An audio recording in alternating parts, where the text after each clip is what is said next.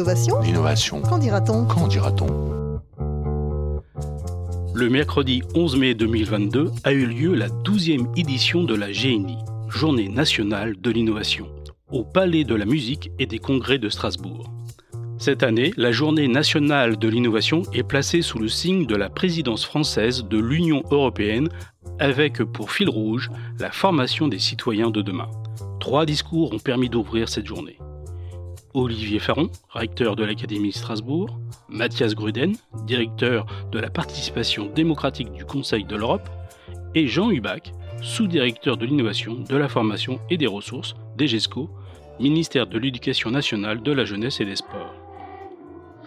Euh, avant que je commence, j'aimerais payer un hommage à une de vos collègues remarquables, euh, Madame Neubauer, qui était ma professeure de français au lycée à Ljubljana dans les années 80, je parle du siècle dernier, et qui, si elle savait que je vais être invité de parler à l'ouverture d'un événement si important, rassemblement des professeurs, enseignants, directeurs de l'école en France, et surtout en français, elle serait très, très, très surpris.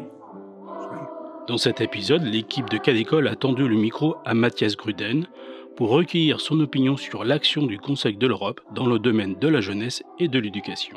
Au Conseil de l'Europe, quelle est la, votre mission, votre rôle comme directeur de la participation démocratique? En quoi consiste ce, ce périmètre-là d'activité? Comme vous savez, la mission principale historique du Conseil de l'Europe, c'est de promouvoir construire et promouvoir une Europe basée sur euh, la démocratie, les droits de l'homme euh, et la primauté des droits. Une grande partie de ce travail consiste d'aide aux institutions de la démocratie.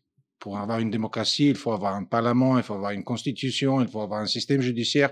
Ça, c'est primordial, c'est important.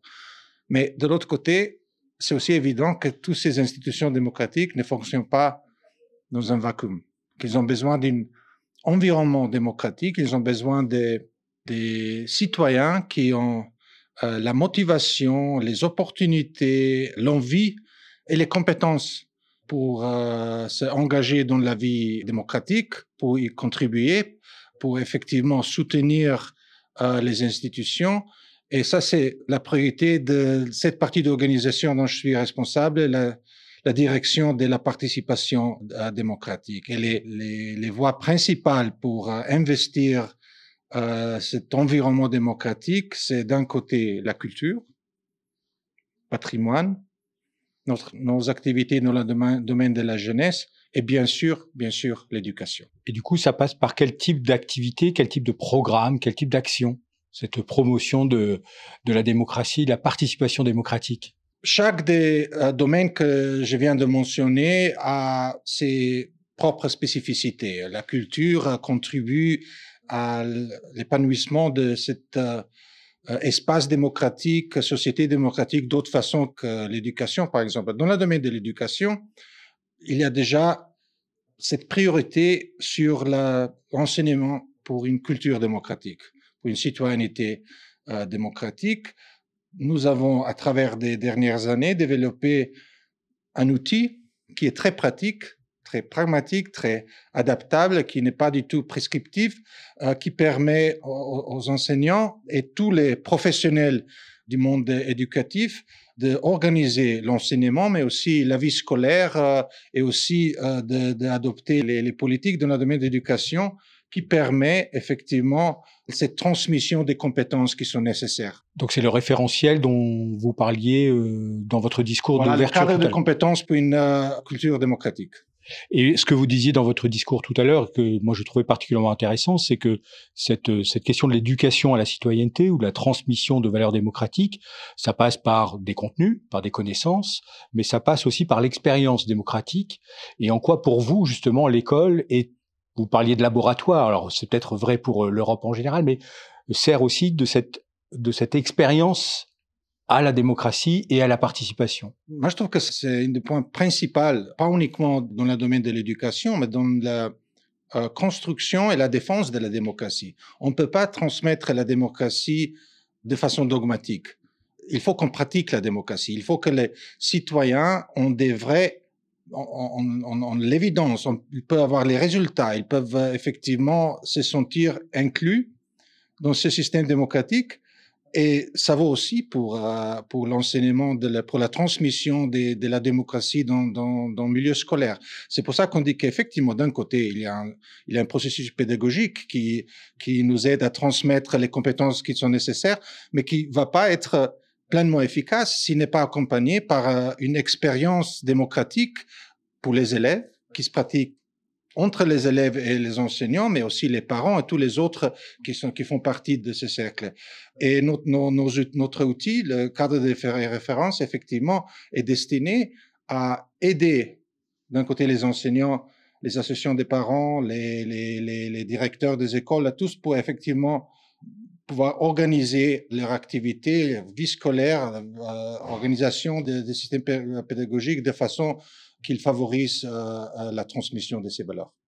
Et du coup, dans le contexte européen actuel, avec une guerre qui se déroule à quelques centaines de kilomètres d'ici, et donc qui pose la question des réfugiés, de l'accueil, de, aussi d'élèves venant de, d'Ukraine, par exemple, quelle est la, la, la, du coup la position ou comment ça re-questionne à la fois la guerre, mais aussi cette, euh, cette arrivée de réfugiés sur les, dans, dans les pays du Conseil de l'Europe?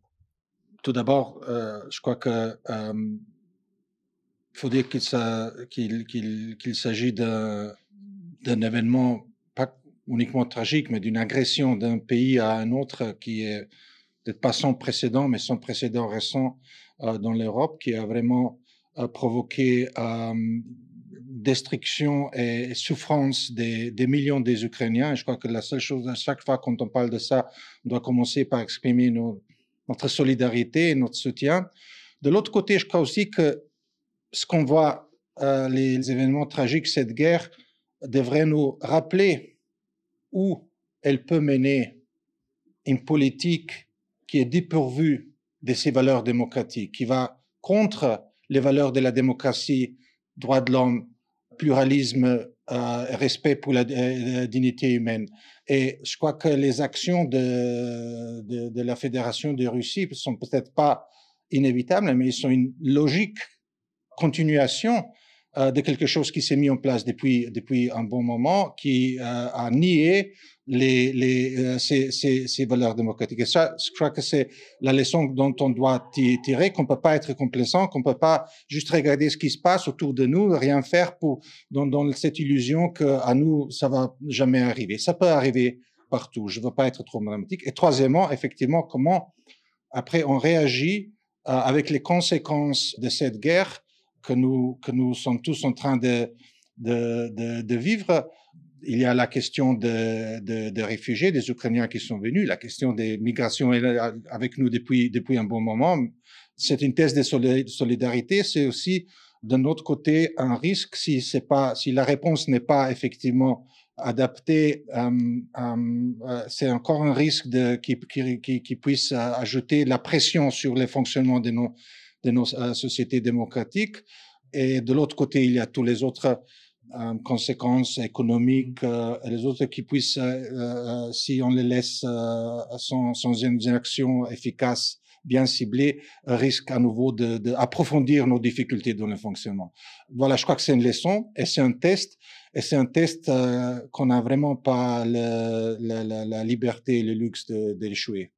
Et je voudrais revenir pour, euh, pour conclure euh, sur la question de la jeunesse. Alors, euh, au-delà de l'école et de la jeunesse, puisque dans votre périmètre, il y a aussi la question de la jeunesse, et on, on déplore souvent le manque d'engagement, de participation au, mode de scrutin, aux élections de, de la jeunesse, et pour autant, par le biais d'associations, de causes, la jeunesse est aussi par ailleurs très engagée.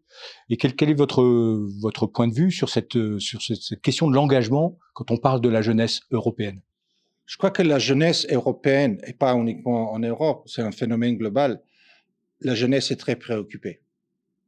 Et ils ont raison d'être préoccupés. On dit qu'à chaque fois quand on voit une crise, un défi global, on se dirait que la jeunesse euh, subit des conséquences euh, de façon disproportionnée.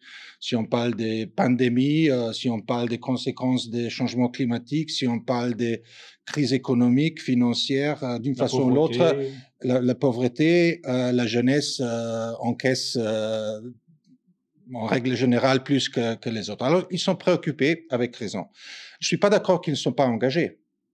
C'est leur euh, frustration, c'est leur préoccupation qui leur qui leur pousse à cette euh, action, à cet engagement. Mais ce qui est vrai, c'est qu'ils sont que cet euh, engagement est accompagné par un manque de confiance vers les institutions de la démocratie, institutions politiques, parce qu'ils se sont laissés euh, seuls dans, dans, avec, avec leurs difficultés et souvent avec raison. On pas considérés du coup. Pas considérés, ignorés, marginalisés, euh, ils ne sont pas écoutés.